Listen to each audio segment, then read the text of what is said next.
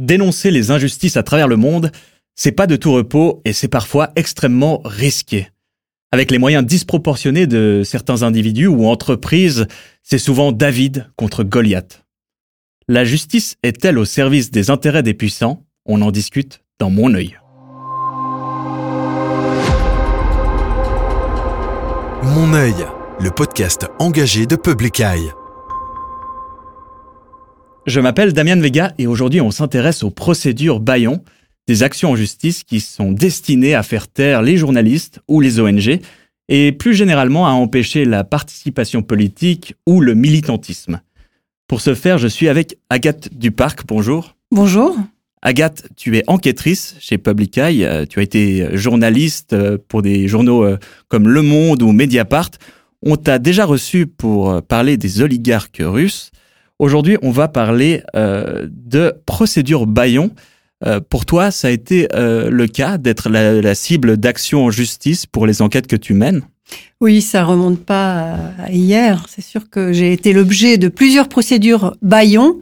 Simplement, ce que je constate, c'est qu'elles s'accélèrent, ces procédures. Même quand on a une enquête qui est absolument documentée, euh, qu'on a vraiment euh, des choses pratiquement infaillibles, eh bien, on a des gens qui, qui posent plainte pour diffamation. Mhm. Parce qu'en fait, ils ont besoin de se justifier par rapport à leur banquier ou à leur partenaire. Donc, c'est presque devenu systématique quand on, est, euh, quand on s'intéresse à un sujet sensible, d'avoir ce genre de, de plainte. Donc tu dis qu'il y en a de plus en plus euh, ces dernières années. C'est quelque chose que tu constates. Oui, je constate et euh, ça m'étonne peu puisque finalement on a affaire à des gens qui ont beaucoup de moyens. Mhm. Euh, qui euh, donc n'hésitent pas. Quoique, je voudrais souligner une chose, c'est souvent pas tellement les grosses sociétés par exemple les maisons de négoce qui posent plainte contre contre des journalistes ou des ONG parce qu'en fait ils craignent un peu le procès qui peut être public. D'accord. Mais par contre, voilà, donc ça c'est embêtant. Très c'est comme ça que ça s'appelle, c'est quand on veut faire taire quelque chose mais en fait on, oui, ça voilà. amplifié. Donc ce qu'on a plutôt comme profil, c'est des sociétés euh, de taille moyenne ou des individus qui sont pas vraiment peut-être quelquefois des gens qui agissent pour d'autres gens plus puissants. Donc voilà, c'est un peu le, les cas de figure qu'on a. Euh, et, concrètement, ça se passe comment? Donc, tu mènes ton enquête, tu la publies et c'est là que tu reçois euh, des courriers d'avocats? Alors, ça peut venir bien avant les menaces. Pendant mhm. qu'on prépare une enquête, on envoie en général les questions aux protagonistes. Et là, on peut avoir tout d'un coup un avocat qui se manifeste en disant euh, Oula, attention, si vous continuez, euh, on pourrait peut-être vous poursuivre. Enfin bon, il y a, y a, toutes sortes de pressions. Il y a aussi des pressions euh, qui, qui consistent à faire interdire l'article avant public, enfin faire interdire la publication de l'article. D'accord. Il y a la justice qui peut très bien accéder à ce genre de, de, de demande, donc c'est assez, euh, c'est un parcours du combattant en fait. Il faut un peu louvoyer comme ça, mais évidemment le plus important, c'est euh, de, de ne pas se prêter, de prêter le flanc à ce genre d'attaque, c'est-à-dire d'être extrêmement précautionneux. Et tu dis qu'il faut pas se laisser intimider, mais ça a quand même des effets? Alors bien évidemment, c'est un peu fatigant nerveusement parlant hein, quand on reçoit euh, avant même publication une, une lettre d'avocat qui vous menace de poursuite, c'est pas très agréable. Mhm. Donc euh, c'est sûr que malheureusement ça a des conséquences assez concrètes. Il y a certains journalistes qui sont qui en ont assez, qui veulent pas tellement toucher à ces thématiques. Il y a des effets d'autocensure. Alors oui, justement, ça peut aboutir tout à fait à des effets d'autocensure. C'est ça le but d'ailleurs hein, de ces de ces de ces procédures Bayon. Donc ça c'est les enjeux pour les ONG et les médias. Euh, mais en termes d'enjeux de société, en quoi ça nous concerne exactement ces procédures Bayon? Bah, ça nous concerne parce que ça fait en sorte que les médias euh, s'autocensurent, donc euh, ne se saisissent pas de thématiques extrêmement importantes au niveau sociétal. Enfin, je veux dire, la criminalité économique a une euh, est très concrète sur la vie des gens et, et donc euh, c'est quand même directement lié à la liberté d'expression. Mhm. Et par conséquent, ça concerne absolument tout le monde, cette dérive. Avant, c'était plutôt les médias. Maintenant, les ONG qui font de l'investigation ne sont pas à l'abri de ce genre de choses et on peut être sûr qu'on aura toujours cette ombre au tableau, c'est-à-dire c'est une sorte d'épée de Damoclès. Et donc il faut faire euh, très attention pour, euh, pour s'en prémunir. Donc on a posé là le, contexte un peu général, cette augmentation de, de procès Bayon. Est-ce qu'il y a des cas concrets en ce moment à Public Eye sur lesquels vous êtes un peu euh, préoccupé? Bah, je peux vous donner un chiffre intéressant. Hein. On a calculé que depuis novembre 2021, mhm. on a eu quatre menaces. Et par ailleurs, en une année, oui. C'est ça. Hein. Et par ailleurs, on a effectivement des procédures qui sont en cours. Et je vous disais que il y a certaines fois où des sociétés, alors qu'on a tous les documents possibles pour montrer, pour appuyer notre raisonnement, quand même nous attaquent. Donc on a une société qui effectivement nous a attaqués sur une affaire euh, qui concerne la contrebande de produits pétroliers en Libye. D'accord. Et c'est en cours actuellement. D'accord. Mais on peut en parler quand même? Bah, on peut en parler. Euh, oui, je vais pas vous donner tous les détails, mais en tout cas, le fait est que euh, cette société qui est à Zoug a déposé plainte, alors même que je répète, on avait quand même des documents qui prouvaient très clairement son implication, qui prouvaient qu'elle avait fait appel à un réseau de, contrebandiers euh, entre Malte et la Libye, euh, qu'elle avait acheté des produits pétroliers de ce réseau. Et malgré ça, on se retrouve avec une procédure en diffamation. D'accord. Donc Public Eye doit avoir euh, aussi des avocats pour se défendre. Est-ce que ça coûte quelque chose aux structures les plus petites, modestes? Bien sûr, c'est des, ça coûte. et je dirais que maintenant, pour mener une enquête, il faut un partenariat absolument avec un avocat de confiance. Je veux dire, ça, ça ne fonctionne pas comme avant. Euh, moi, je me souviens quand j'ai commencé dans le métier de, journaliste, on n'avait pas toujours un avocat à qui on faisait relire les textes. Maintenant, il faut absolument se prémunir, euh, effectivement, être le plus blindé possible et avoir euh, au niveau de l'emploi de certaines terminologies. On peut pas parler de, je ne sais pas, sulfureux, des adjectifs comme ça. On évite de le faire. Donc on a vraiment tout ce qu'on fait, on le montre à un avocat qui peut nous conseiller. Toi, tu as beaucoup travaillé sur des sujets de criminalité économique. Est-ce qu'il y a des sujets qui sont plus sensibles que d'autres pour, euh, pour euh, les, avocats et les procédures de justice? Bah Justement, criminalité économique. Oui.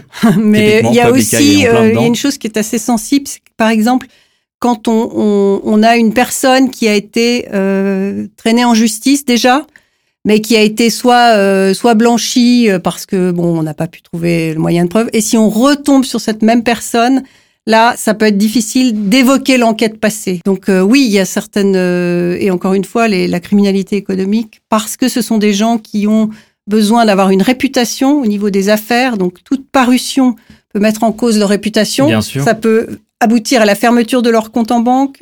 Ça peut faire que leurs partenaires se détournent d'eux. Donc, si vous voulez, c'est dans ce domaine-là précisément qu'il y a une il y, a, le plus de procédures Bayon. Donc on l'a dit, euh, quatre menaces judiciaires euh, depuis euh, l'année passée.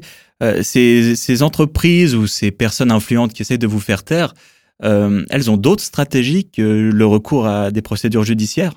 Oui, alors il arrive parfois qu'on reçoive un coup de téléphone directement de la personne sur laquelle on écrit, qui n'a pas voulu répondre aux questions, je le précise, mais qui se manifeste. J'ai eu par exemple l'exemple d'une personne qui m'a invité à Singapour Autant vous dire que j'ai pas accepté l'invitation, non. Mais c'était c'était tout frais payé. Voilà, oui, pourquoi pas, mais non, on est effectivement, on comprend que c'est une sorte de piège, hein, donc on n'y va pas. On veut des réponses écrites, on veut des faits et pas une espèce de séduction. Euh. C'était pour t'impliquer dans l'enquête et t'inviter avec la manière douce à, revisiter un petit peu ton. Probablement. et puis bon, on a eu des choses peut-être un peu plus euh, violentes, je dirais. Sur Congo Hold Up, moi j'ai reçu sur WhatsApp euh, carrément une menace. Euh, ah, on viendra te chercher, on t'aura jusqu'au bout. Enfin bon, ah. Bon, je l'ai montré évidemment à Public Eye, mais ça n'a pas, heureusement, ça n'a pas abouti. Et c'était une personne qui n'était pas tout à fait, euh, comment dire, sérieuse. Donc les menaces, mais on peut aussi recevoir ce genre de choses très primaires. D'accord, ça, ça, existe encore aujourd'hui. Oui.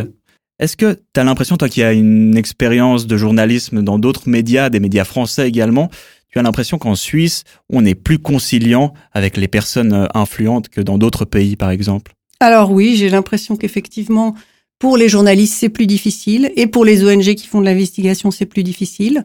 Et puis, on pourrait aussi mentionner le fait qu'en Suisse, il n'y a absolument aucune loi de protection des lanceurs d'alerte. Mhm. Ça, c'est un fait, hein, alors qu'en Europe, il y a quand même eu beaucoup de travail fait à ce niveau-là. En Suisse, un lanceur d'alerte est toujours suspect, il risque de perdre son travail, il risque d'être poursuivi en justice. Donc tout ça, ça fait partie d'un ensemble qui fait que on est très peu, euh, je dirais, protégé quand on est un journaliste euh, suisse. Et sur cette même thématique du contexte suisse, il y a euh, un autre article de loi, l'article 47 de la loi sur les banques, qui est, qui est très controversé en Suisse. Notamment parce que dans le cadre d'une enquête, les Swiss Secrets qu'il y a eu en début d'année 2022, c'était un consortium de médias qui avait mené cette enquête, sauf des médias suisses précisément à cause de cet article 47. Est-ce que tu arrives à nous expliquer pourquoi? Ben, Cet article 47, effectivement, c'est une aberration.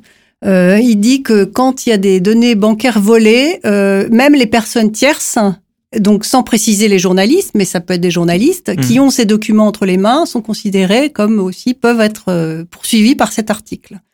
Donc comme des rustlers en quelque sorte. Donc c'est vraiment, ça n'a jamais été appliqué à des journalistes. C'est mmh. d'ailleurs ce que disaient les ce qu'ont dit les autorités suisses pour se défendre en disant ah mais de toute manière ça n'a jamais été appliqué pour un journaliste. Mais ça risque, c'est une épée de Damoclès, c'est une menace très sérieuse et effectivement, il faudrait absolument que cette, cet article se disparaisse. Euh, euh, le point précis qui, qui risque de d'impliquer des journalistes. Je trouve quand même assez fou que justement une enquête qui porte sur Crédit Suisse euh, avec une, une, variété de médias énorme n'ait pas inclus euh, des médias suisses, notamment à cause du cadre juridique. Oui, alors les médias suisses ont, choisi de ne pas participer à cause de cette menace, et ce qui a permis de médiatiser le problème. Donc c'était pas si mal. Hein. Mhm. C'était de, de, rendre public cette, euh, cette, affaire. Et peut-être que ça va euh, enfin euh, avoir une influence sur les parlementaires qui vont peut-être revoir cette amender cet article.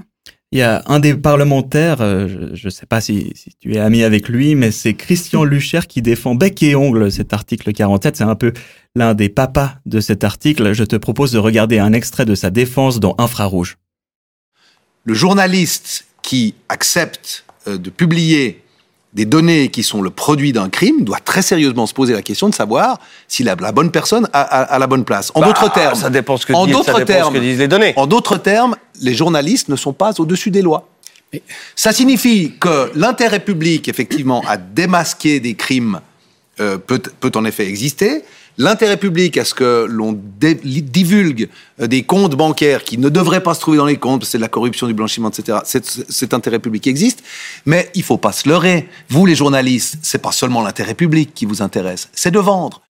Comment tu réagis à ces propos de Christian Lucher Bon, Christian Lucher est toujours très véhément pour dénoncer euh, les journalistes et la liberté d'expression euh, qui est attachée au, à la profession de journaliste, puisqu'en gros, il dit qu'on doit s'auto-censurer à partir du moment où les données bancaires seraient euh, dérobées. Or, si ces données bancaires révèlent des choses absolument euh, euh, fondamentales, un scandale qui, met en cause une très grosse société, nous, on estime au contraire qu'on doit absolument révéler ces, ces documents, et quelle que soit leur origine, ça ne nous concerne pas. Nous, on veut, on est proche de la vérité, on s'approche de la vérité.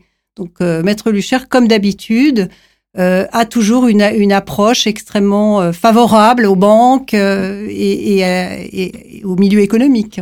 Comment on s'organise du coup pour pas rester sur cette note négative d'un contexte institutionnel suisse qui est compliqué, de plus en plus de procès baillons Comment on, on tu, vous, vous organisez dans la profession?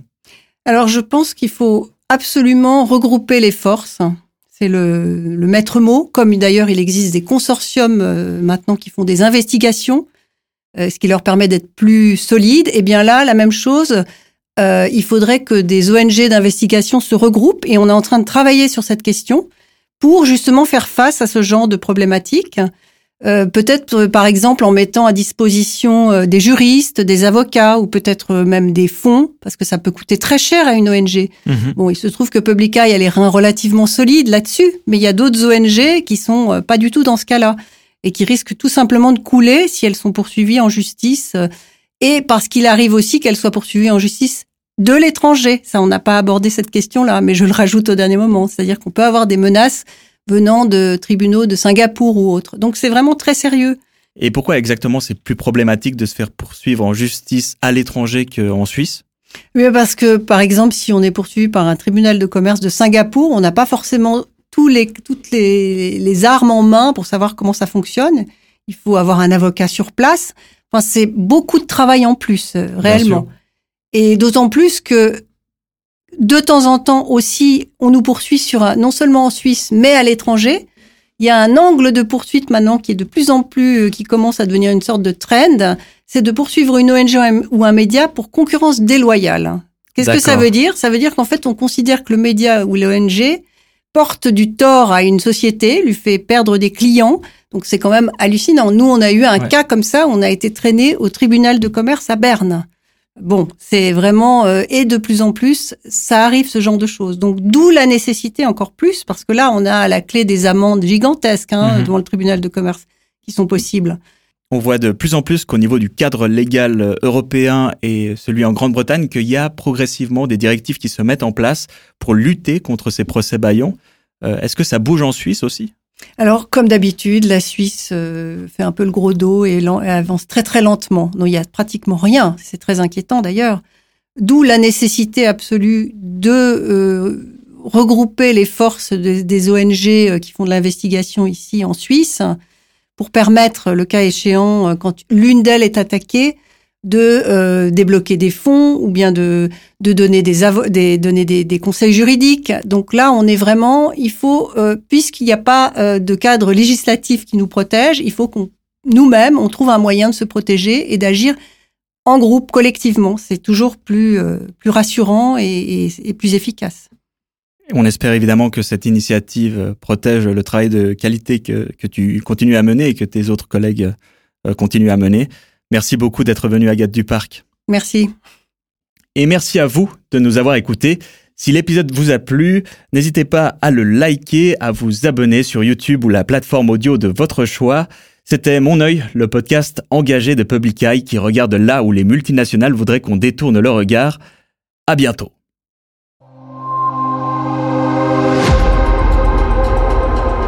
Mon œil, le podcast engagé de Public Eye.